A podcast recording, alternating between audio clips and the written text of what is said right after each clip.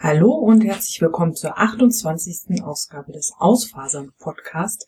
Ja, kaum zu glauben, es ist ähm, August 2019 und die letzte Episode erschien im Dezember 2018. Es ist eine lange Zeit vergangen, aber ich ähm, mache weiter und ich bin mal wieder da und ich habe wieder Zeit und jo, ich kann nicht garantieren, dass die nächste Episode dann nicht möglicherweise wieder so lange auf sich warten lässt. Aber ich hoffe, ihr haltet mir trotzdem die, die Treue. Ihr könnt meinen Podcast auf jeden Fall im Podcatcher behalten. Irgendwann kommt immer wieder mal was. Ja, also erstmal herzlichen Dank für alle, die ähm, mir bisher zugehört haben und die auch kommentiert haben oder mir auf Instagram ein Foto geteilt haben, wo sie den Podcast hören, wie auch immer. Es ist jetzt so lange her, die letzte Episode, deshalb kann ich gar nicht mehr sagen, wer das alles gewesen war, aber ähm, vielen lieben Dank und ähm, macht das bitte weiter. Ich freue mich ähm, total darüber, wenn ich Feedback bekomme, auch wenn ich selten aufnehme. Ja, es ist, ähm, es war sehr viel los im letzten Jahr, also vor allem beruflich habe ich mich ein bisschen weiterentwickelt, also nicht verändert. Ich bin nach wie vor da, wo ich immer war, aber ähm, bin ein bisschen aufgestiegen und das bedeutet natürlich mehr Verantwortung, mehr Stress und ähm, ich muss mich an die neue Situation erstmal gewöhnen. Aber jetzt habe ich erstmal ähm, drei Wochen Urlaub hinter mir und bin entspannt und ähm, ja, es läuft. Und deshalb nutze ich die Gelegenheit, heute mal wieder aufzunehmen. Zumal ich ja auch ähm, euch noch den dritten Teil meiner Hautpflegereihe eigentlich schuldig bin. Da kommt jetzt gleich der, der positive Effekt dann des, der langen Pause zum Tragen. Ich kann dann auch so ein bisschen äh, berichten, da ich ja viele von den Sachen dann jetzt auch lange mache schon wie, wie meine Erfahrungen damit sind. Ja. Ähm, ich muss sagen, an den, äh, die Aktion des faserverknüpften Jahresrückkriegs wollte ich eigentlich machen. Ähm, dann hättet ihr im Januar noch eine Episode bekommen. Irgendwie ist das dann auch wieder untergegangen und ähm, ich muss auch sagen, an der Tour de Vlies habe ich dieses Jahr auch das erste Mal, seitdem ich spinne, nicht teilgenommen, weil die Tour de Vlies sich ja immer äh, mit meinem oder in den letzten Jahren immer mit dem Urlaub überschnitten hat und das war dann irgendwie doch, ja, ähm, ich weiß nicht, es war mir dann irgendwie zu zu viel Stress, also ein positiver Stress zwar eigentlich, aber irgendwie ich wollte ich wollte im Urlaub irgendwie keine keine Verpflichtungen haben. Also ich habe auch äh, zwar Hobbysachen äh, mitgeschleppt, aber äh, dann tatsächlich nichts davon gemacht, sondern mich einfach nur äh, entspannt mit der Familie, mit den Kindern Sachen gemacht, äh, ganz furchtbar viel äh, Videospiele gespielt ähm, und ja, nur mal so ein bisschen im Garten am Abend an meinen Socken weiter gestrickt. Ja, so sieht es momentan bei mir aus. Und wir können eigentlich auch einsteigen. Ja, jetzt habe ich schon wieder den Glückskeks vergessen. Dann muss ich den jetzt erstmal kurz holen. Ja, schlecht vorbereitet, aber jetzt haben wir den Keks geangelt und öffnen die Verpackung. Ups. Was haben wir denn heute? Ich glaube, ich mache hier furchtbar einen Lärm. Gut. Was haben wir? Im Schoße des Reichtums wirst du ausruhen können. Ja, das passt doch, weil, also, neuer Job, mehr Geld, ich werde reich. Nein, werde ich nicht, aber ähm, doch, ich glaube, ich glaube, wir sind schon irgendwie, ich sag mal, privilegiert.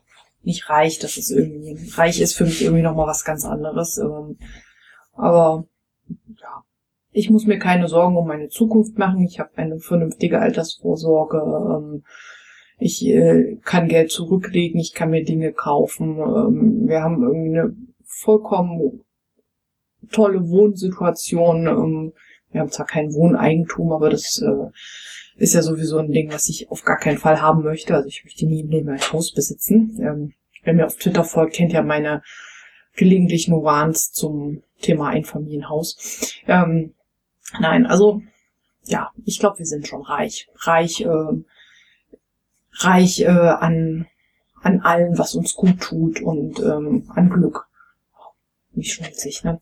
Egal. Ähm, ich werde mich also ausruhen im Schoße des Reichtums. Ja. Äh, lassen wir das. Kommen wir zu den womit fange ich denn an? Erst, was ich fertig gemacht habe oder erst, was ich gerade mache? Naja, wir nehmen erstmal die WIPs, also die Sachen, an denen ich arbeite. Es ist, ähm, ich glaube, ich stricke auch immer noch an der Jacke aus dem Isaga Garn.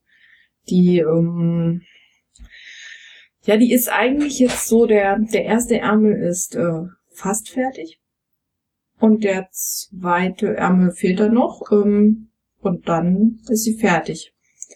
Ähm, eigentlich, wenn ich jetzt mal nicht, äh, nicht irgendwie die ganze Zeit äh, Computerspiele spielen würde am Abend, sondern stricken, dann wäre die auch innerhalb von zwei Wochen fertig. Vielleicht sollte ich das mal, mal in Angriff nehmen. Ja, also die wird auf jeden Fall sehr hübsch, die Jacke. Ähm, und ich glaube, naja, eigentlich ist es gar keine Jacke, sondern mehr so ein so ein Wickeloptik-Pullover, weil ich werde die beiden überlappenden Teile, die ähm, ja sie vorne bilden, nachher glaube ich zusammennähen und nur mit so einem Fake-Knopf als Deko-Element äh, befestigen, aber nicht, dass man die wirklich öffnen kann, weil ich so eine Jacke würde ich eh nicht oft tragen. Ja, die ist ähm, so in der Fertigstellung.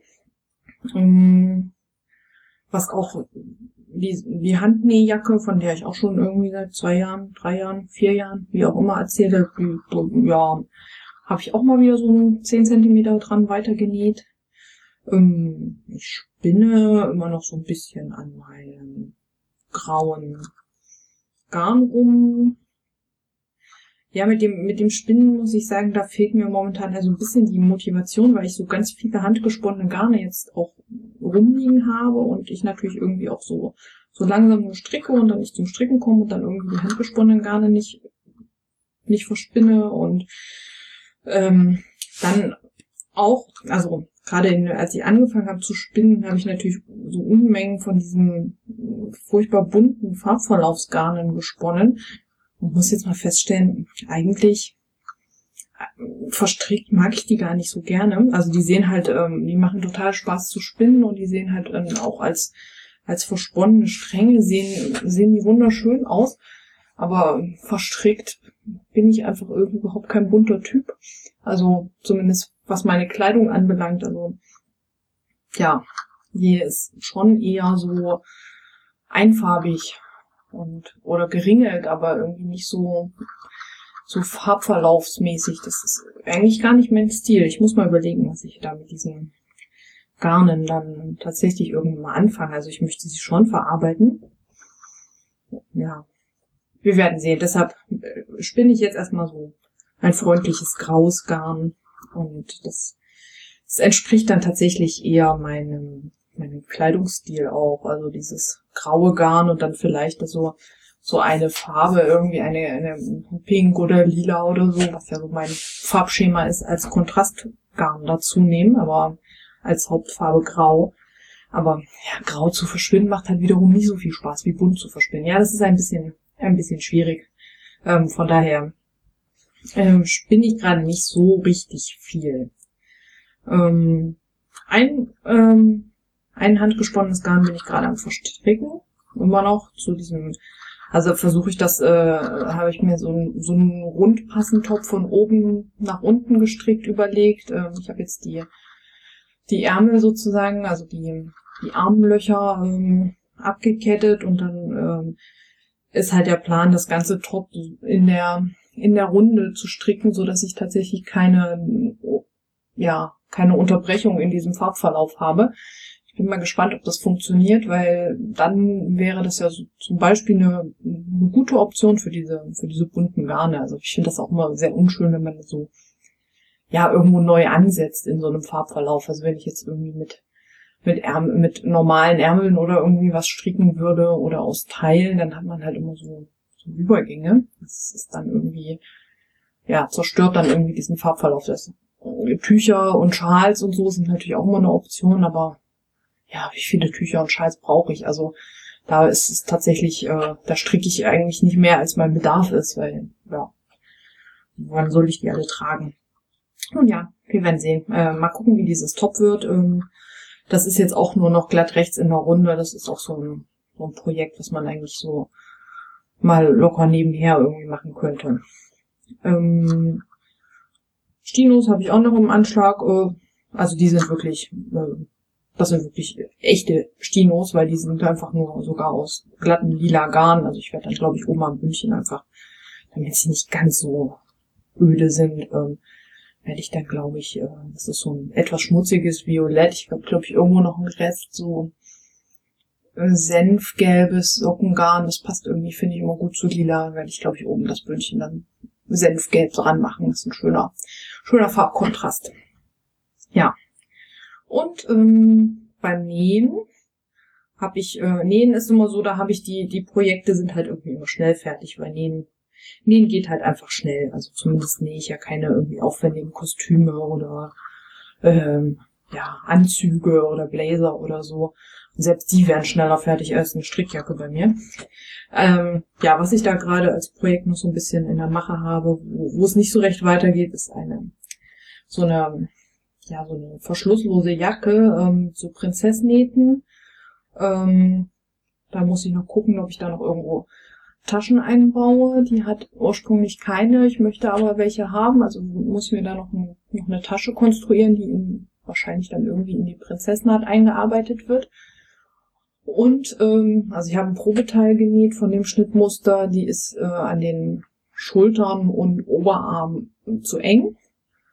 Ähm, der Rest passt halt gut. Also ich habe halt irgendwie, ich habe halt irgendwie zu breite Schultern für einen zu schmalen Brustkorb oder sowas. Also ich brauche halt äh, von der von der Oberweite eine, eine viel viel kleinere Größe, als ich irgendwie für, für die für die Schultern bräuchte.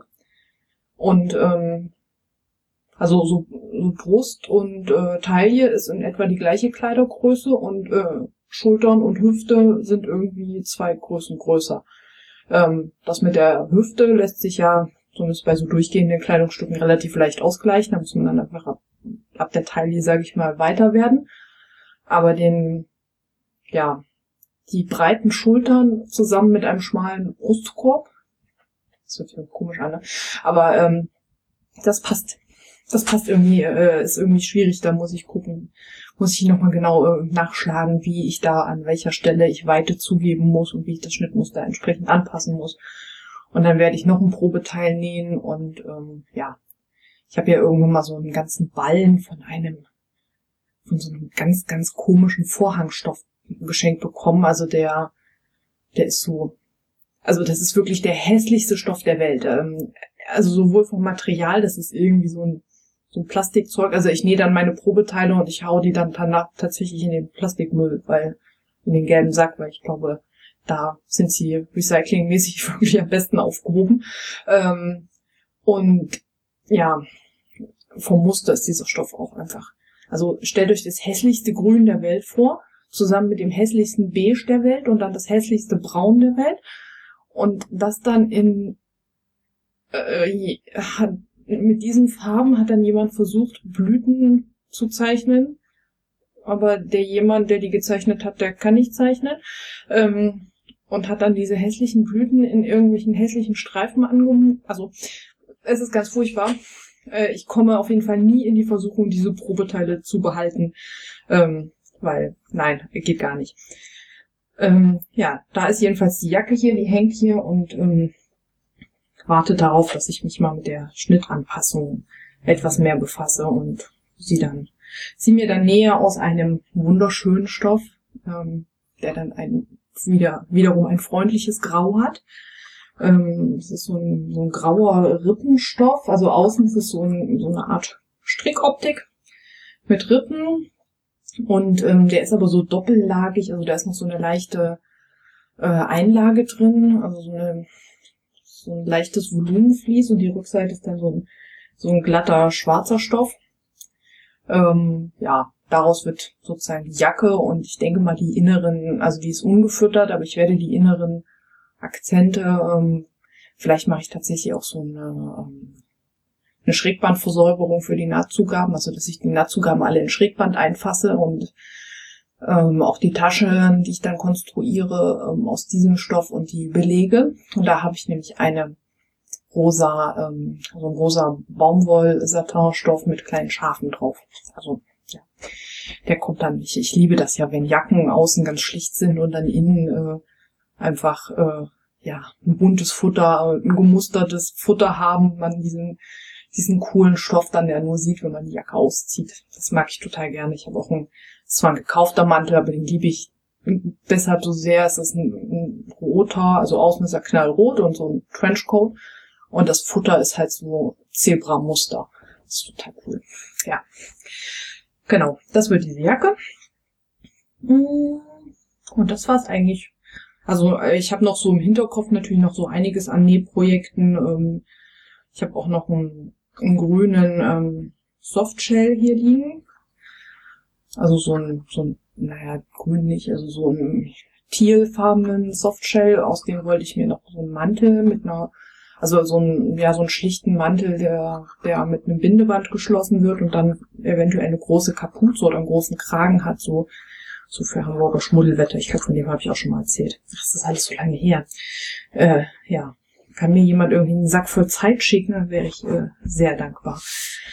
Gut, das äh, sind also die Sachen, die ich gerade mache. Die Whips. Und ein paar Dinge habe ich auch fertig bekommen.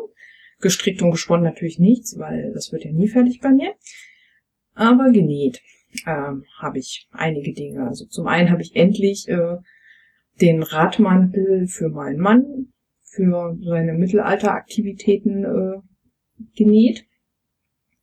Dann habe ich wieder äh, diverse Upcycling-Projekte gemacht, also aus äh, Motten zerfressenen Merino-Shirts, äh, Mützen für meinen Mann und die meine Mutter und die Kinder produziert. Ähm, ja. Und ein ähm, das Samtkleid. Ich glaube, als ich das habe ich im letzten, in der letzten Folge war das auf jeden Fall das Episodenfoto, der Zuschnitt davon, also aus diesem altrosa Samt. Das ist, äh, das ist natürlich fertig geworden. Das war ja auch mein Weihnachtskleid. Das hatte ich dann an Weihnachten auch an. Und danach hatte ich es auch noch öfters an. Und das ist ähm, sehr hübsch. Also es trägt sich angenehm, ähm, sieht gut aus, ist so ein, kann man prima zur Arbeit tragen im Winter. Und ich glaube, die graue Jacke, die ich gerade mache, passt dann da auch gut, gut drüber, weil es ja ein ärmelloses Kleid ziehe halt dann unter solche ärmellosen Kleider auch einfach lange am Shirt runter, ein schwarzes oder so. Aber ähm, mit so einer Art Bläserjacke drüber ist das natürlich auch was Feines. Dann habe ich mir noch ein Kleid genäht, ähm, ja, auch ganz simpel aus einem grau-schwarz ähm, und so. Dann war da noch so ein, also grau-schwarz gestreift und dann war da noch so ein schmaler ähm, silberner Lurex-Streifen dazwischen. Das war so ein Strickstoff keine Ahnung, wo ich den mal aufgegabelt habe. Der lag auf jeden Fall auch schon lange bei mir. Äh, hat so einen 80er Jahre äh, Look.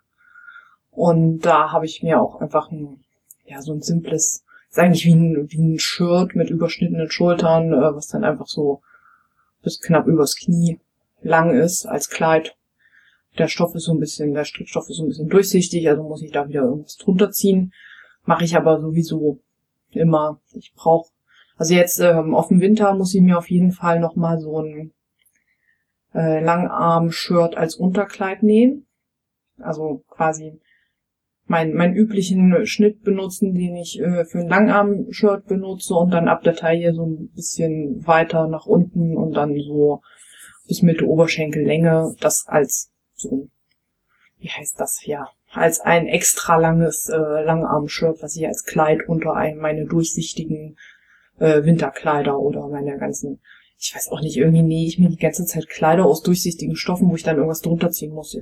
Ähm, wobei ich das mag, ähm, weil ich die dann im Winter eben mit was Langärmlichen drunter anziehen kann und wenn es warm ist, ähm, habe ich dann so ärmellose Unterkleider, ähm, die ich mir dann ja auch meistens selber nähe, also einfach wie ein Trägershirt und dann lang ähm, und dann ziehe ich die unten drunter. Ja, auf jeden Fall äh, ist das noch fertig geworden. Dann habe ich genäht zwei normale schwarze Langarmshirts, ähm, damit die nicht so langweilig sind. Ist das auch habe ich auf das eine äh, mit Folie, also mit Plotter ausgeplottert, ein Flamingo gemacht und auf das andere äh, eine, äh, das andere ist im Nacken bestickt mit einer Feder aus ähm, nachtleuchtenden Garn. Ähm, ja, das sind so die kleinen Details, die ich dann da in die, das ist das Schöne am selber nehmen, dass man so, so ein, ein schwarzes Langarm-Shirt dann einfach mit so, mit so kleinen, unauffälligen Sachen, äh, ja, pimpen kann, die, die dann nur für einen selbst sind. Ja. Dann habe ich genäht einen, ja, wie nennt man das? Ich weiß gar nicht, was das ist, Shirt, Pullover, wie auch immer, äh, aus der aktuellen, äh, nee, nicht aktuell, äh, Burda, Burda Easy von 1 2019. Das ist, äh, ist dort eigentlich aus, aus Jersey drin und ich habe noch ein Rest-Jersey von dem einen Langarm-Shirt gehabt und hat so eine Passe im oberen Bereich. Ähm, die hintere konnte ich durchgängig machen, die vordere, da war der Stoff, da musste ich dann äh, zwei Teile draus machen. Dann habe ich wieder eine, eine Paspel eingearbeitet und den die Bündchen sind dann auch aus Jersey und der Rest ist aus so einem, ja, so eine Art Wollstoff, so Tweed-mäßigen Wollstoff. äh, lustige, also zu diesem Wollstoff ist, dass, dass unsere alten Vorhänge, also im Schlafzimmer gewesen sind. Also wir hatten äh, unsere alten Wohnung, in der wir seit, äh, wann sind wir da ausgezogen? Vor sechs Jahren? Ja.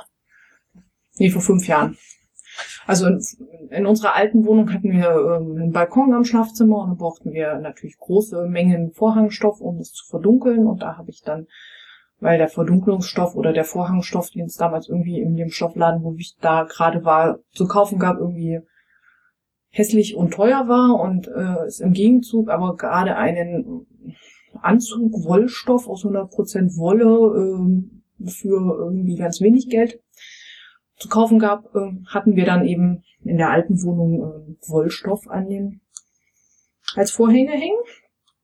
Ähm, jetzt haben wir halt nur noch ein kleines Fenster und haben dann einen anderen Vorhang dran.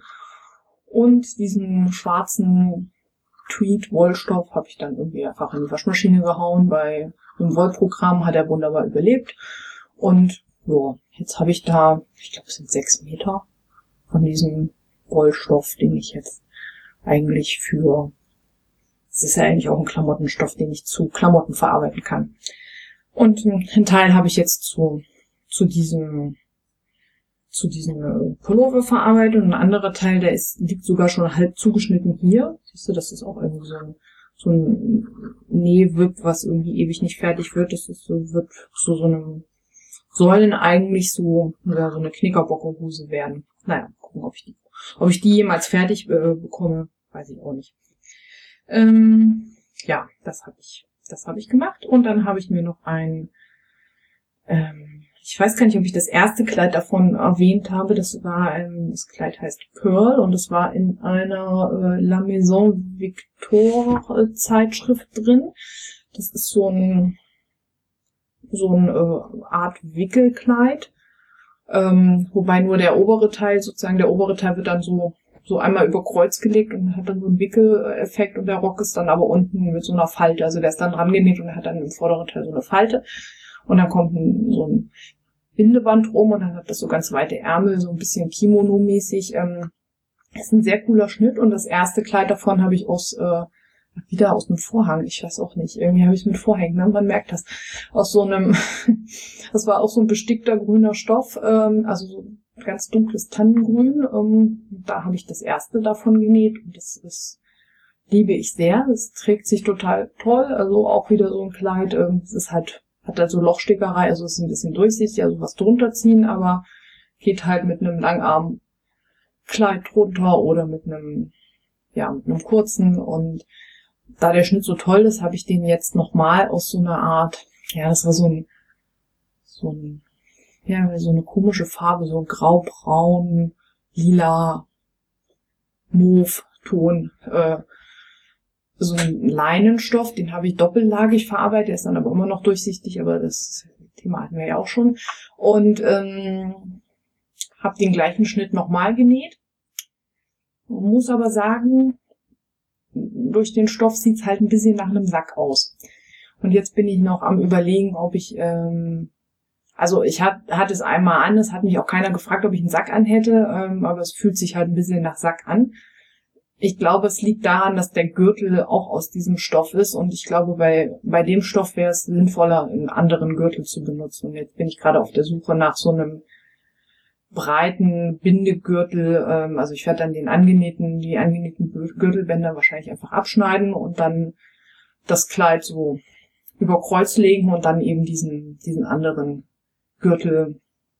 Also mein Traum ist so ein, so ein Bind, also so ein, so ein super breiter ähm, Gürtel, den man dann so rumbindet. Äh, Im Idealfall eigentlich auch so schwarzen Lack.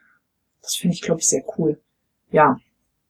Ich glaube, das würde auch diesen, diesen Sackeffekt von dem Kleid so ein bisschen aufbrechen. Oder Silber, so ein silberner Lackgürtel oder so. Ja, muss ich mal gucken.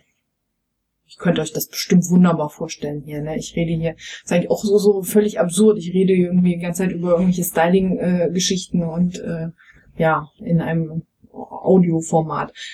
Ähm, ja, ihr kennt ja wahrscheinlich mein Instagram-Profil. Manchmal sind da Bilder von meinem Outfit of the Day. Und dann könnt ihr euch so ein bisschen meinen Stil vorstellen und könnt euch das wahrscheinlich ähm, denken, wie das dann aussieht. Hoffe ich ja, hören wir einfach auf. Lassen wir das einfach mit dem, was ich fertiggestellt habe, weil mehr habe ich auch nicht fertiggestellt. Ähm, ja, welche Projekte hatte ich sonst noch? Ähm, eigentlich ist zwar, ich sage jetzt eigentlich, weil es, es läuft jetzt nicht so richtig gut, hatte ich 2019 mir den Vorsatz eines No-Buy-Years gestellt. Also natürlich irgendwelche Dinge muss ich kaufen, so Essen und äh, halt alles, was notwendig ist. So bis März habe ich das tatsächlich ziemlich gut durchgezogen und habe wirklich ähm, nichts gekauft. Außer Nahrungsmittel, aber keine, ähm, keine Kosmetik, keine äh, irgendwie aufgebraucht, was ich habe und ja, aber dann ging es halt wieder los. Dann ist es diese diese Konsumgesellschaft ähm, ja verleitet mich einfach doch zu sehr ich muss sagen, ich bleibe tapfer dabei. Ich habe keinen Stoff gekauft, ich habe keine Wolle gekauft und keine Fasern. Ähm, und auch sonst nur keine, keine Stickgarne und, ähm, sage ich mal, an Nähzutaten äh, habe ich, wenn, dann wirklich nur was gekauft, was ich wirklich brauchte. Und da war ich dann auch tapfer und habe dann im Handarbeitsgeschäft nur das Garn gekauft, was ich gerade brauchte, zum Beispiel, also das Nähgarn. Ähm, ja, bei Kosmetik ist es dann eher so, hm, ich liebe Kosmetik einfach und vor allem Make-up und vor allem Lidschatten und äh, es gibt so tolle Farben. Das ist irgendwie immer ganz furchtbar. Ähm, von daher, ja, habe ich da dann doch wieder angefangen, äh, Dinge, die äh, mich einfach so verlockt haben, mir zu kaufen, obwohl ich genug davon zu Hause habe. Ähm, das versuche ich jetzt gerade, weil es im, im Urlaub, natürlich im Urlaub ist bei mir immer so, ja, Kauflaune angesagt. Und dann habe ich mir zum Geburtstag noch eine Lidschattenpalette gewünscht und bekommen und ähm, ja, dann ist das wieder so ein bisschen alles mehr geworden und jetzt habe ich beschlossen, jetzt probiere ich mal dieses äh, Shop, Shop Your Stash oder Weekly Make-up Basket aus. Also ich habe meine ganzen meine ganzen Utensilien sozusagen erstmal in einen Schrank äh, geräumt, ins Schlafzimmer, was auch besser ist, weil die da kühler gelagert sind und ähm, habe mir so eine kleine Kiste genommen und dann ist jetzt sonntags immer Shop Your Stash angesagt. Dann gehe ich da an meine, meine ganzen Lidschatten und Schminksachen und die ich da so habe und dann suche ich mir für die Woche äh, ja, so eine Handvoll Produkte dann aus, die ich dann in mein Körbchen packe und dann ins Bad stelle und dann eine Woche lang benutze und dann feststelle, welche besonders toll sind und was für Schätze ich eigentlich da habe und dann ähm, in der nächsten Woche kommen dann halt andere dran. Genau. Das, das macht echt Spaß, muss ich sagen. Ähm, ich muss halt bloß dran denken, sonntags da mein Körbchen neu zu packen, sonst wird's irgendwie langweilig. Ähm, ja, die Taktik habe ich jetzt auch bei meinen Art Supplies, also bei Stiften, Farben, ganzen Kunstkram äh, ausprobiert. Im, Im April haben wir eine Aktion mit äh, auf Instagram und Mastodon gemacht, die April Art Journey. Da haben wir ähm, mit ein paar Leuten zusammen äh, Tarotkarten gemalt oder Tarot, die Tarotkarten war sozusagen das, das Oberthema und ansonsten hat halt jeder so seine, seine eigene Art Journey äh, gemacht, also seine Reise, äh, was auch immer er oder sie tun wollte. Und ich habe ähm, beschlossen, dass ich ähm, mir vorher, also wir hatten ja die, die 20, 20, die 20 Tarotkarten. Und ich hab, hatte mir die vorher immer so so grob alle aufgeschrieben. Und dann habe ich ähm, kleine Päckchen gemacht und habe in jedes Päckchen äh, so ein paar Stifte, ähm, also ich habe natürlich immer geguckt, dass ich so drei, vier Stifte reinpacke, die so einigermaßen zusammenpassen. Und ähm, dann die eine Tarotkarte dazu. Und diese Päckchen habe ich dann alle in irgendwelches olles Altpapier eingewickelt und äh, in den Schrank gelegt und mir jeden Tag eins gezogen, also so ein bisschen wie beim Adventskalender. Und hatte dann jeden Tag so, oh, was haben wir denn hier für Stifte? Einen goldenen Wachsmalstift und einen schwarzen Feinliner. Ja, und dazu die Karte, ähm, weiß ich gar nicht, was war das für eine Karte zu dem Thema. Wie auch immer, findet ihr bei Instagram und dann habe ich da jeden Tag versucht, ähm, das, das umzusetzen. Das hat total Spaß gemacht und war auch so ähm, ich habe dann natürlich beim Auspacken festgestellt, dass einige von den gerade so Filzstifte oder, oder Feinliner, die ich da in meine Päckchen gepackt hatte, irgendwie in der Zwischenzeit äh, alle eingetrocknet gewesen sind. Das heißt, dass ich dann manchmal von den drei, vier Stiften, die drin waren, irgendwie zwei nicht benutzen konnte. Aber immerhin habe ich so auch mein Stash ein bisschen ausgemistet und habe dann alles mal benutzt. Ähm, und ja, habe dann auch so festgestellt, was mir liegt, was mir eher nicht liegt und ähm, ja, hat auf jeden Fall viel Spaß gemacht und ich freue mich irgendwie drauf. Jetzt ist bald Inktober, ähm, da bin ich auch am überlegen, was ich da, was ich da mache, ob ich mir wieder irgendwie, welches Ziel ich mir da setze für, für das Zeichnen. Ich habe jetzt auch wieder lange nichts gemacht, ähm, oder ob ich auch wieder mein, mein tägliches, mein, meine täglichen Skizzen weitermache. Ach ja, das ist alles momentan so ein bisschen in der Schwebe und im, äh, und in, ja, ich muss mich erstmal wieder selbst finden, habe ich das Gefühl. Auf jeden Fall, ähm, wo war ich denn nach? Beim Nobaye. Ich schweife ab, es ist ein Graus. Ähm, Nobaye, ja. Ich habe, ja, ich habe auch so ein bisschen Kunstkram gekauft, muss ich zugeben. Ähm, ich habe mir auch ähm, einen Plotter gekauft. Den wollte ich eigentlich auch schon länger haben und habe ihn dann doch jetzt äh, einmal zugelegt, ähm, um eben diese Vinylfolien zu, zu schneiden und ja, vor allem die T-Shirts. Also für das, das Ding ist halt, dass äh, mein Großer, ähm, der ist jetzt, ist jetzt gerade in die zweite Klasse gekommen, also eigentlich noch so voll Grundschulalter und der ist so groß.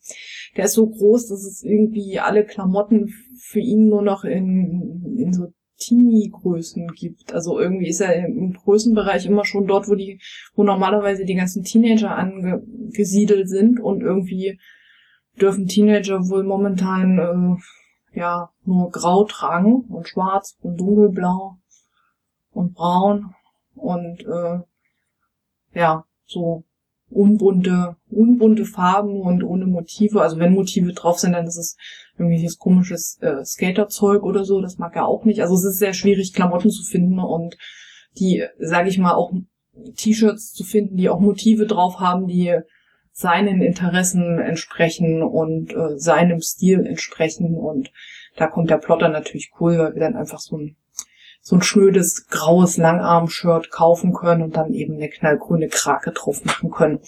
Oder ähm, ja, seine die Basic-T-Shirts, die äh, die einfarbigen mit mit Harry Potter äh, Motiven bedrucken können oder ja, er hat auch so für seine Freunde, weil sie die Eulenklasse sind, ähm, seine Freundinnen und Freunde äh, T-Shirts gemacht mit mit Eulen drauf, wo er dann auch selber das Motiv gezeichnet hat und dann haben wir das eingescannt und digitalisiert und dann äh, geplottet. Das hat total Spaß gemacht. Ja. Ähm, oder halt den, den rosa Flamingo auf meinem Langarm-Shirt. Ich mag das Teil sehr. Also auch in einem anderen T-Shirt hatte ich zum Beispiel eine kleine, das war so ein tolles Merino, ähm, Merino-Shirt, also aus, habe ich auch selbst genäht, aus so einem lila ähm, Merino-Jersey und Da habe ich mir irgendwie ein kleines Loch reingemacht, das habe ich dann mit der Hand genäht. Und dann habe ich an die Stelle halt einfach so ein mini kleines äh, Plottermotiv drauf gemacht, um das Genähte also zu überdecken. Sieht super aus. Und also ja, cooles Teil. Ähm, muss man nicht haben, kann man aber auch viel Spaß damit haben. Genau. Also, no buy, naja. Outdoor-Klamotten war dann auch wieder im Urlaub. Groß, groß Einkauf eingesagt. Weil wir wieder in den Bergen waren und ähm, ja, zum Wandern natürlich irgendwie meine Wander, meine Wanderstiefel, äh, meine guten, heißgeliebten Lederwanderstiefel, die ich mir gekauft habe, als ich vor ähm, zwölf Jahren in die Schweiz gezogen bin, brauchte ich natürlich Wanderstiefel, also bei Berge und so, und ich liebe ja Berge und ich musste auch immer hoch. Ähm, die hatte ich mir dann gekauft und letztes Jahr ähm, war dann der, war dann die Sohle ab. Ähm, also das ist so relativ normal, das hatte ich bei meinem vorigen Wanderstiefeln auch schon, so nach zehn bis zwölf Jahren ist irgendwie anscheinend das Material, dieses Dämpfungsmaterial zwischen Schuh und Sohle ähm, durch und dann fällt die einfach ab. Also das bei meinem anderen Schuh war das auch genauso. Die sehen noch top aus und dann zieht man sie an und hup, fällt die Sohle ab. Das war jetzt bei denen jedenfalls letztes Jahr der Fall. Dann habe ich sie neu besohlen lassen. Und dann habe ich sie dieses Jahr zum Wandern angezogen und festgestellt, hm, irgendwie äh, entweder beim Besohlen hat er die ein bisschen, das musste er dann irgendwie das Leder so ein bisschen straffer ziehen und um die neue Sohle zu befestigen, sie passen irgendwie. Oder ähm, ich meine, als ich sie gekauft habe, hatte ich irgendwie auch noch keine Kinder, dann zwischendurch hatte ich ähm, zwei Schwangerschaften und äh, da werden halt auch gerne mal die Füße ein Stück größer. Auf jeden Fall passten meine Wanderschuhe, meine heißgeliebten Wanderschuhe, die ich extra neu besohlen lassen habe, passten irgendwie nicht mehr so richtig. Also ich fühlte mich nicht mehr so richtig wohl damit, dass ich sagen konnte, ja, mit denen laufe ich heute 30 Kilometer. Das war irgendwie nicht der Fall. Also habe ich mir dann äh, doch noch ein paar neue Wanderschuhe gekauft, weil wir auch noch ein paar Touren machen wollten und ich irgendwie auch Angst hatte, dass ich mit denen dann ähm, auf halber Strecke irgendwie nicht mehr laufen kann. Das wäre ja auch irgendwie, weil ich mir vorne den Zeh, also jetzt wenn die dann vorne am Zeh irgendwie zu kurz sind, dann können halt auch blöde Sachen passieren, die dann irgendwie ja so zu zu abgefallenen Zehennägeln führen oder so. Das wollen wir ja nicht. Ähm, also habe ich mir tollen Wanderstiefel gekauft.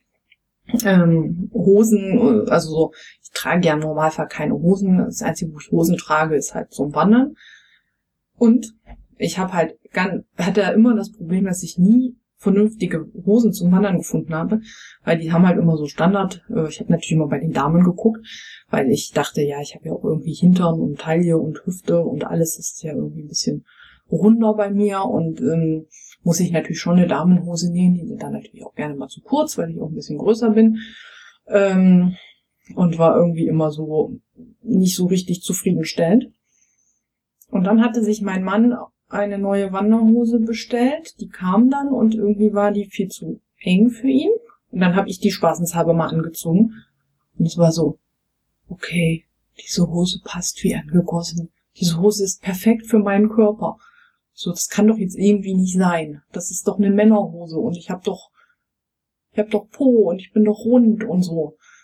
So ein bisschen zumindest. Ähm, ja, also habe ich festgestellt, Männerhosen passen zu meinem Körper offenbar viel besser als Frauenhosen.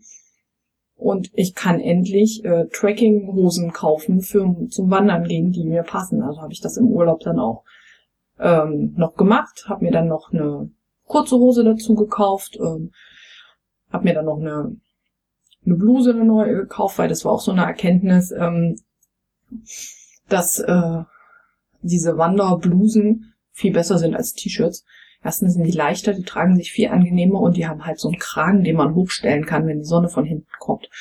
Ähm, so, dass man, also ich habe ja kurze Haare mittlerweile im Nacken, auch sehr kurz und dann ist, wenn man einen Sonnenhut auf hat, dann ist zwar, sag ich mal, der Kopf abgedeckt, aber der Hals halt nicht, wenn die Sonne von hinten kommt. Und ja, nur Sonnencreme allein schützt halt bei so einer Wanderung in der ähm, prallen Sonne jetzt auch nur bedingt. Selbst mit Faktor 50 im Nacken, der rubbelt sich dann ab oder man schwitzt und dann ist das irgendwie auch irgendwann hinfällig. Aber da dann einfach den Kragen hochstellen und dann hat man Schatten im kompletten Nacken und kriegt keinen Sonnenbrand. Also total super.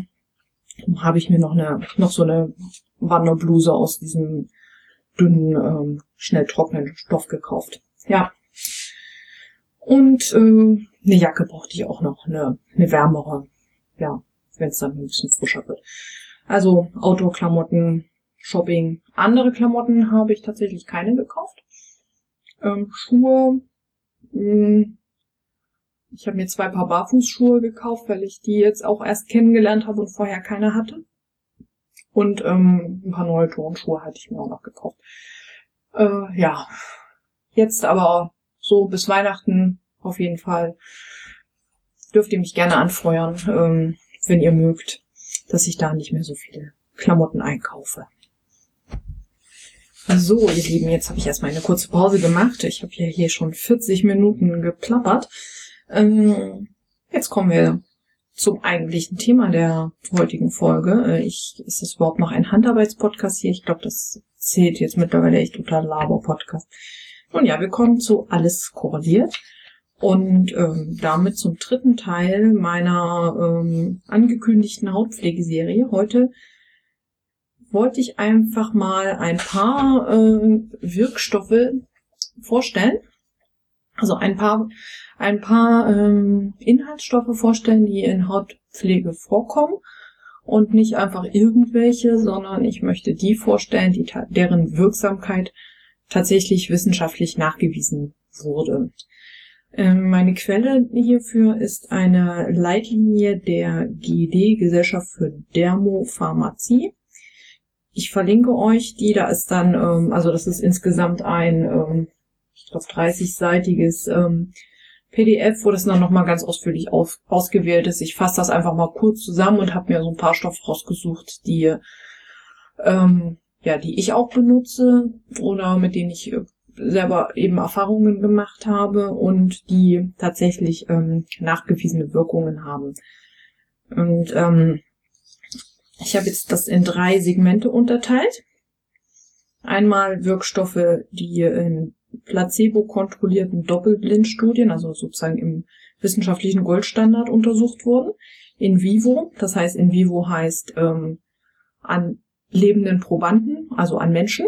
Ähm, und doppelblind, ähm, doppelblind kontrolliert, placebo kontrolliert heißt eben, ähm, dass es zwei Gruppen gab und äh, eine Gruppe hat sozusagen eine, also wenn es jetzt um eine Creme ging, ähm, eine Gruppe hat halt die Creme mit dem besagten Inhaltsstoff bekommen in einer bestimmten äh, Konzentration und die andere Gruppe hat einfach nur eine Creme bekommen.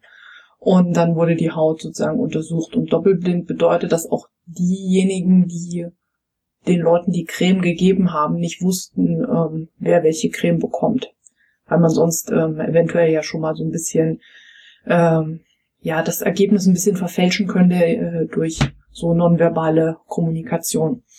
Also die ähm, Studienteilnehmer haben Creme bekommen von einem Mitarbeiter, der die Studie durchgeführt hatte und der Mitarbeiter wusste selber nicht oder die Mitarbeiterin, welche Creme da gerade verteilt wurde. Also das ist sozusagen die, die erste Gruppe und in dieser Gruppe habe ich ähm, ein paar Stoffe, das, der, die eben ihre Wirksamkeit bewiesen haben. Das eine ist ähm, Vitamin A und seine Derivate.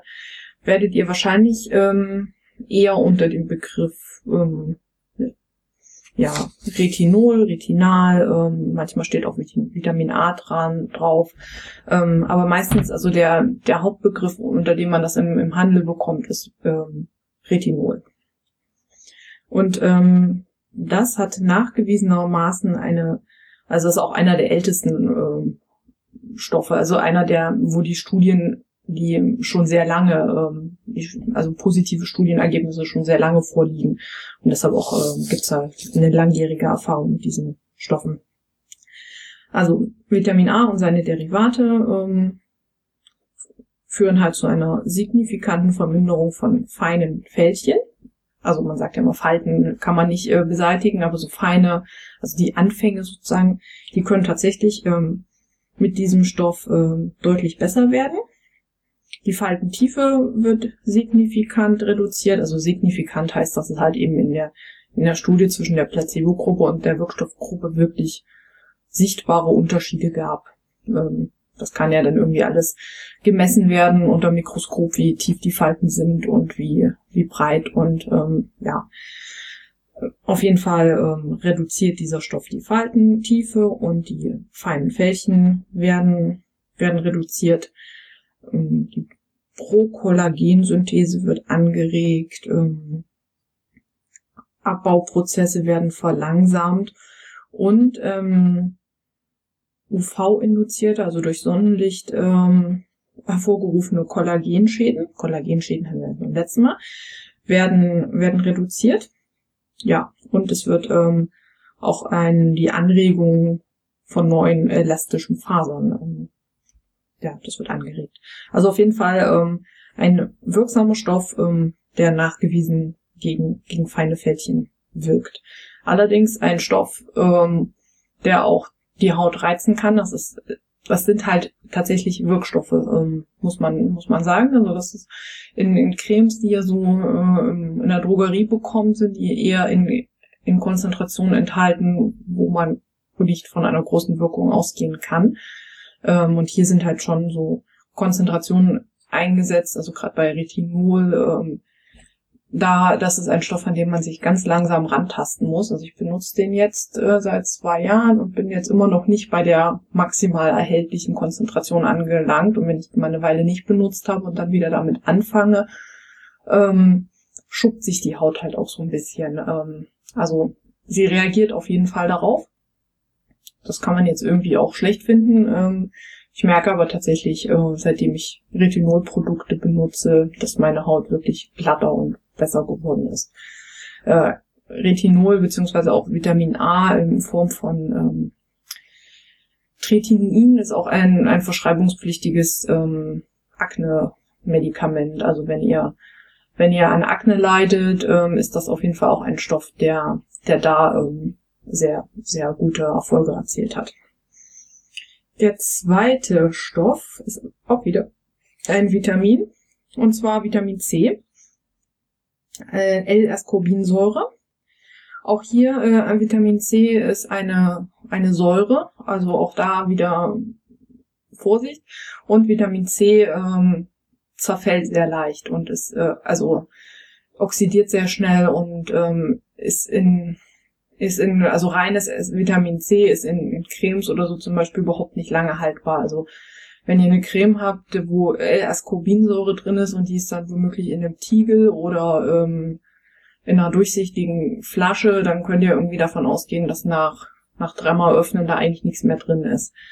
Ähm, also da, das ist so ein bisschen mit äh, schwierig, den, den Stoff so auf die Haut zu bringen, dass er, dass er da auch wirksam ist. Also gibt's dann Verkapsel, Verkapselungen oder es gibt dann ähm, auch Derivate, wo er dann in in Verbindungen, ähm, also wo das Vitamin C sozusagen in, in andere chemische Verbindungen eingebaut ist und dann in der Haut erst ähm, freigesetzt wird, die dann haltbarer sind. Auf jeden Fall, also das ist ein Stoff, der ist wenig haltbar, hat aber einen Haufen positive Wirkungen. Also bei einer Konzentration von 5% regt er die Kollagenproduktion an und verhindert die Produktion von, von Metalloproteinasen, also das sind, ähm, das sind ähm, Moleküle, die, die in der Haut wiederum ähm, Kollagen und andere Stoffe abbauen. Er bewirkt, also Ascorbinsäure bewirkt eine Zunahme der elastischen Fasern. Bei einer zehnprozentigen Einsatzkonzentration führt es zu einer signifikanten Verbesserung der Hauttextur, des Faltenreliefs und der Hautrauigkeit, also wird glatter die Haut. Die Oberflächenstruktur wird besser, feine Fältchen und Hautelastizität nimmt zu. Und der äh, Kollagen nimmt auch zu.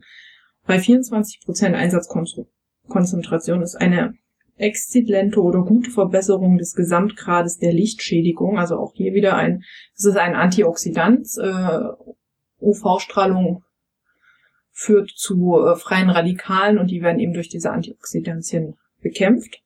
Somit ähm, ist das eben auch ein Stoff, der gegen UV-Schäden in der Haut wirksam ist.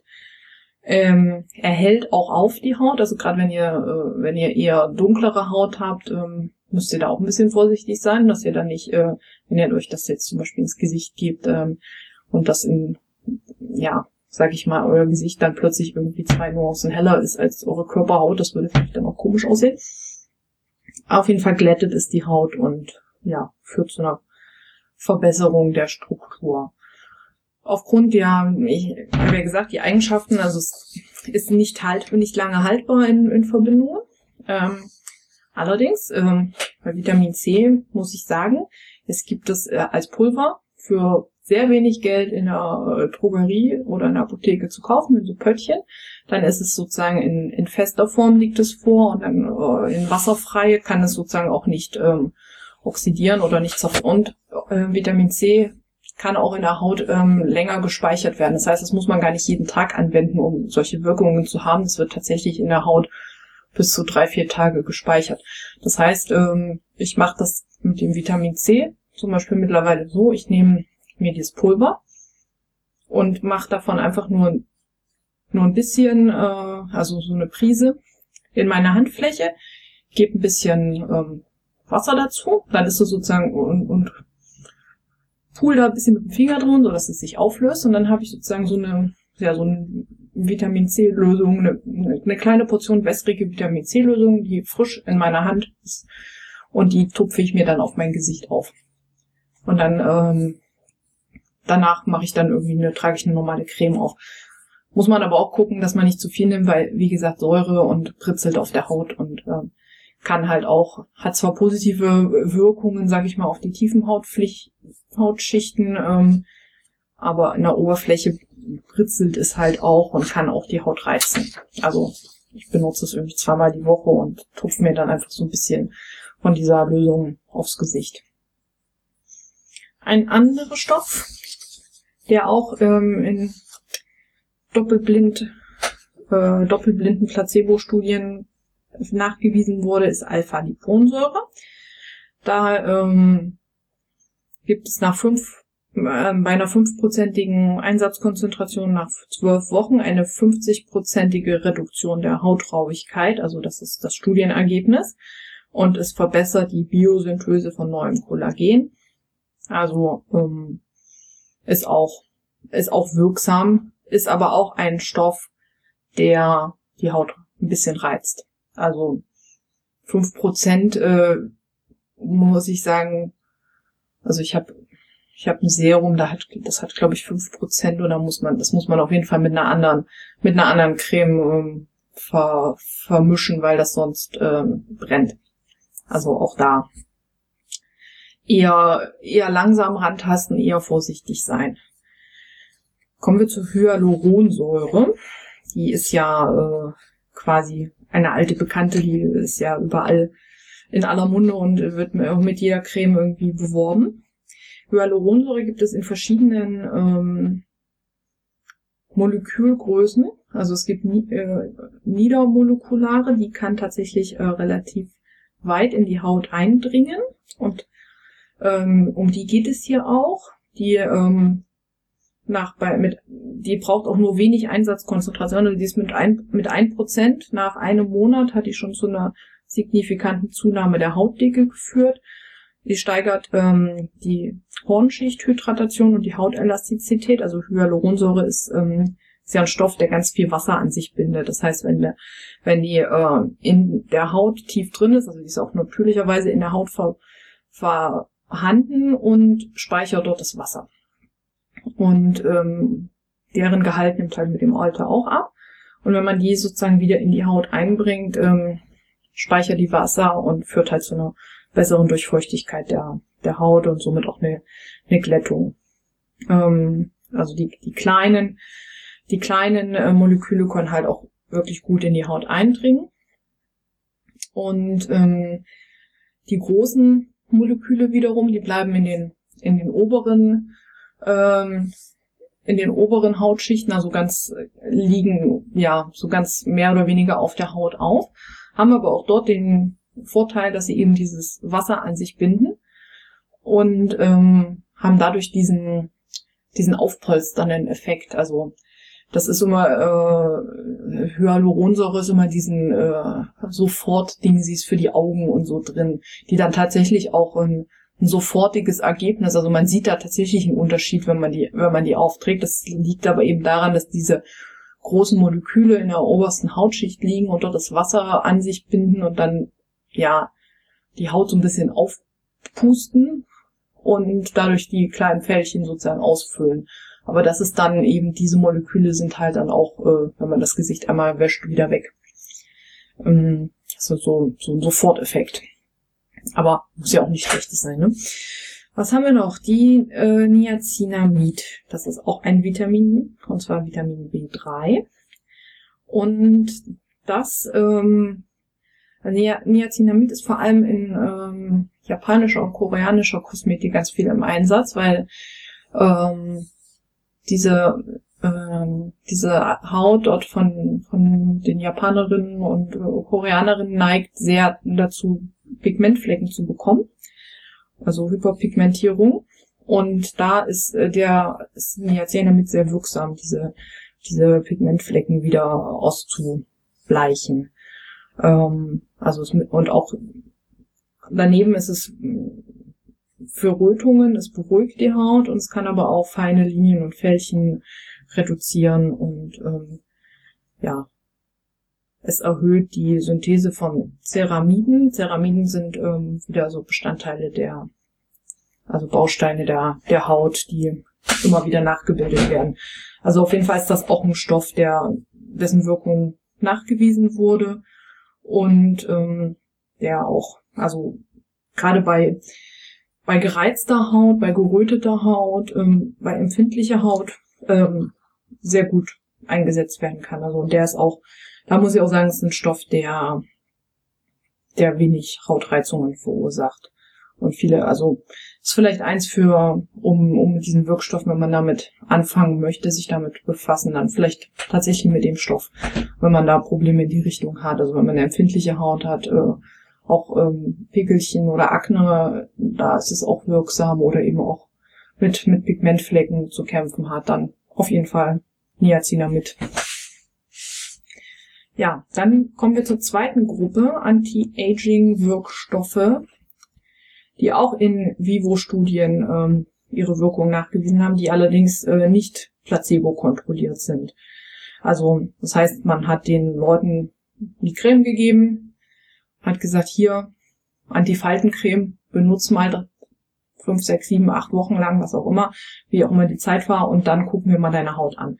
Also da gibt's dann ja keine Vergleichsgruppe, wo man gucken könnte, wie ist das, wenn man das nicht benutzt.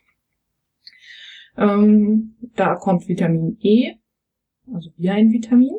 Vitamin E ist auch ein also Vitamin E ist in ganz, ganz vielen Cremes äh, enthalten. Das steht, wenn ihr auf die Zutatenliste guckt, also auf die Inki-Liste, dann ist das meistens, äh, erkennt man das als Tocopherol. So ist das ausgewiesen. Das ist Vitamin E. Ähm, ist aber meistens eher so als ein, weil es eben auch die Cremes konserviert und Antiox Antioxidantium ist, ähm, ist das in, die, in den Cremes meistens enthalten, hat aber allerdings bis unter zwei Prozent Einsatzkonzentration eine, eine geringe, eine geringe Wirkung. Also es muss dann mit mehr als zwei Prozent enthalten sein. Und wenn es mit mehr als zwei Prozent enthalten ist, ist nach diesen Studien hemmt es die, die kollagenabbauenden Enzyme. Und auch hier reduziert es die UV-induzierte Bildung von freien Sauerstoffradikalen. Also es schützt auch vor, ja, vor UV-Schäden, und ist deshalb auch oft in, also es ist in den meisten Sonnencremes ist auch auf jeden Fall mit enthalten. Und dann habe ich hier noch einen zweiten Wirkstoff, Resveratrol. Das ist ein zweifaches Antioxidant. Es neutralisiert die freien Radikale und erhöht die antioxidativen Kapazitäten der Haut und hat außerdem entzündungshemmende Eigenschaften. Es wirkt aktiv gegen den Zelltod und ähm, trägt zur Zunahme der Hautdichte bei und hat positive, hat somit positive Auswirkungen auf feine Linien, Falten und die Festigkeit der Haut. Und ist auch ein Stoff, der relativ unkompliziert einzusetzen ist.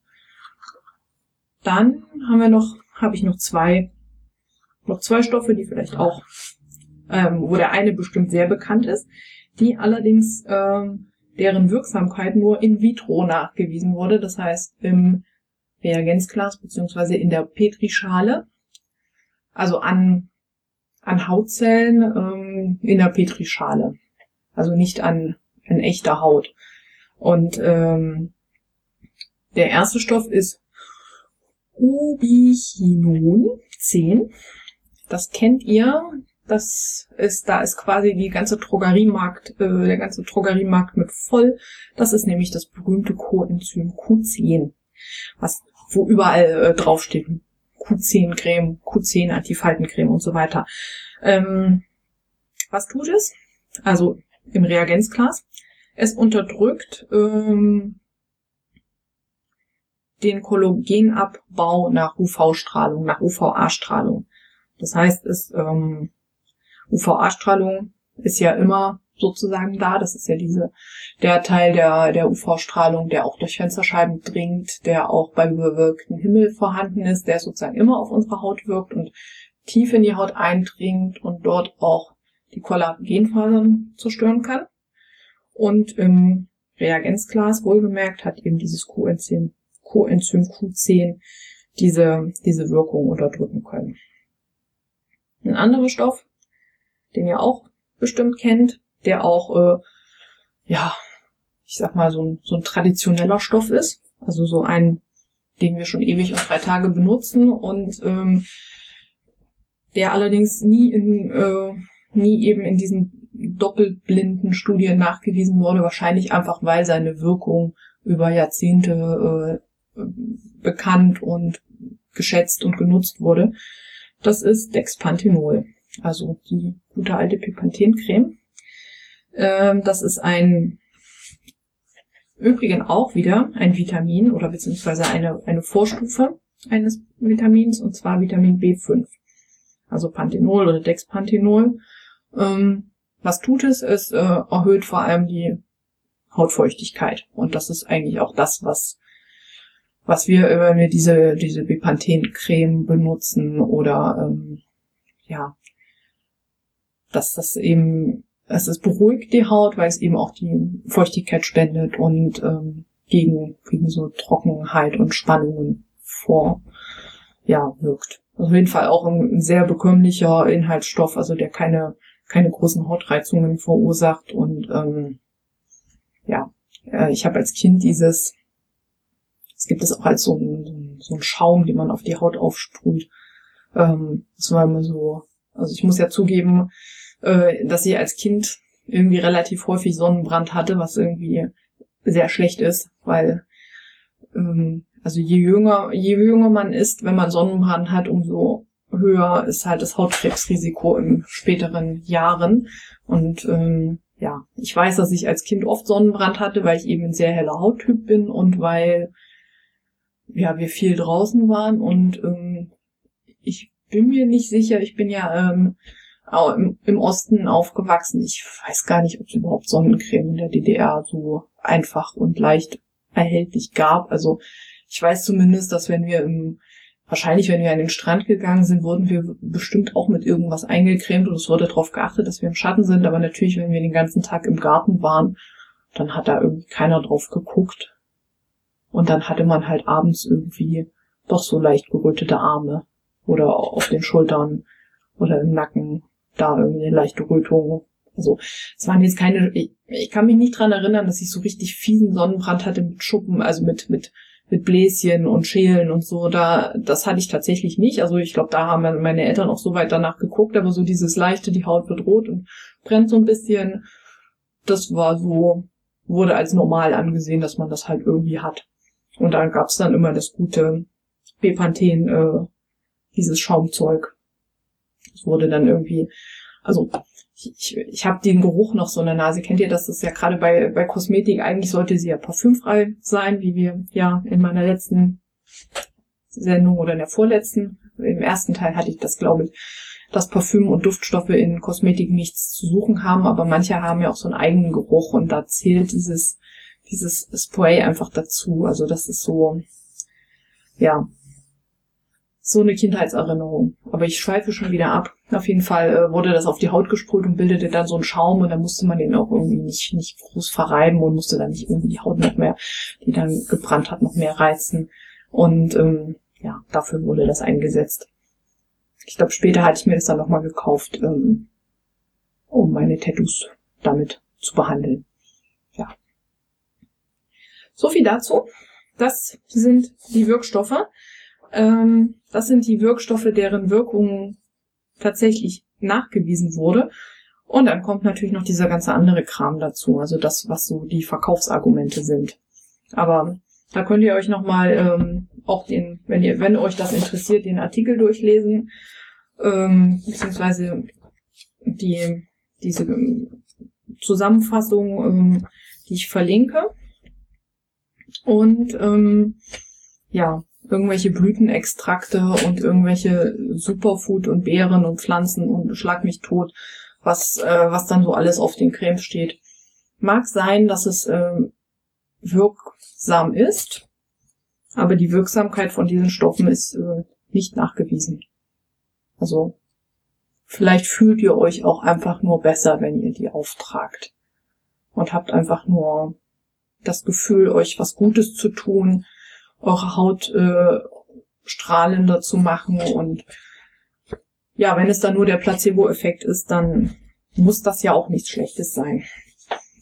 Und wenn ihr sagt, nö, Falten jucken mich nicht, äh, ich werde gerne alt und ich mag Falten, dann ist das genauso okay.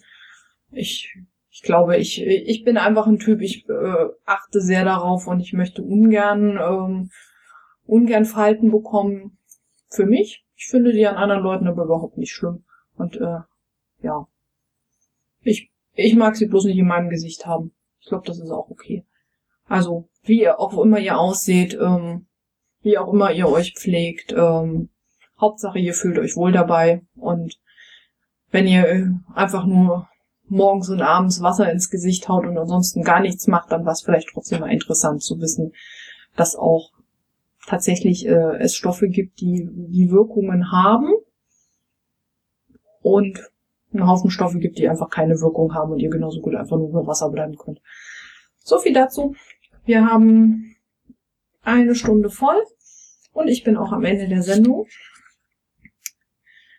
Der Sendung, ich sage immer Sendung, ist das irgendwie ich laube noch ein bisschen, ja? Okay? Ich bin am Ende meiner Aufnahme angekommen und ich mache auch nach wie vor kein Radio, sondern einen Podcast und somit ist das auch keine Sendung, sondern ein Podcast und der ist jetzt gleich zu Ende und ich äh, verabschiede mich und ihr könnt mir gerne eine E-Mail schreiben, wenn ihr das wollt. Da ist die Adresse ausfasernd.mail.de. Ihr findet mich bei Twitter unter dem Handle Snob, genauso wie bei Instagram genauso wie bei Revelry. Und ihr findet mich auch bei Mastodon auch als damsnob at wondering.shop. Ja, so viel dazu. Ich freue mich über Feedback. Ich freue mich über Kommentare. Und ich, ich verspreche es nicht, aber ich hoffe, dass es nicht so lange dauert, bis ich die nächste Episode aufnehme. Wir werden sehen. Und Bleibt mir gewogen, behaltet mich im Podcatcher. Bis dann. Tschüss.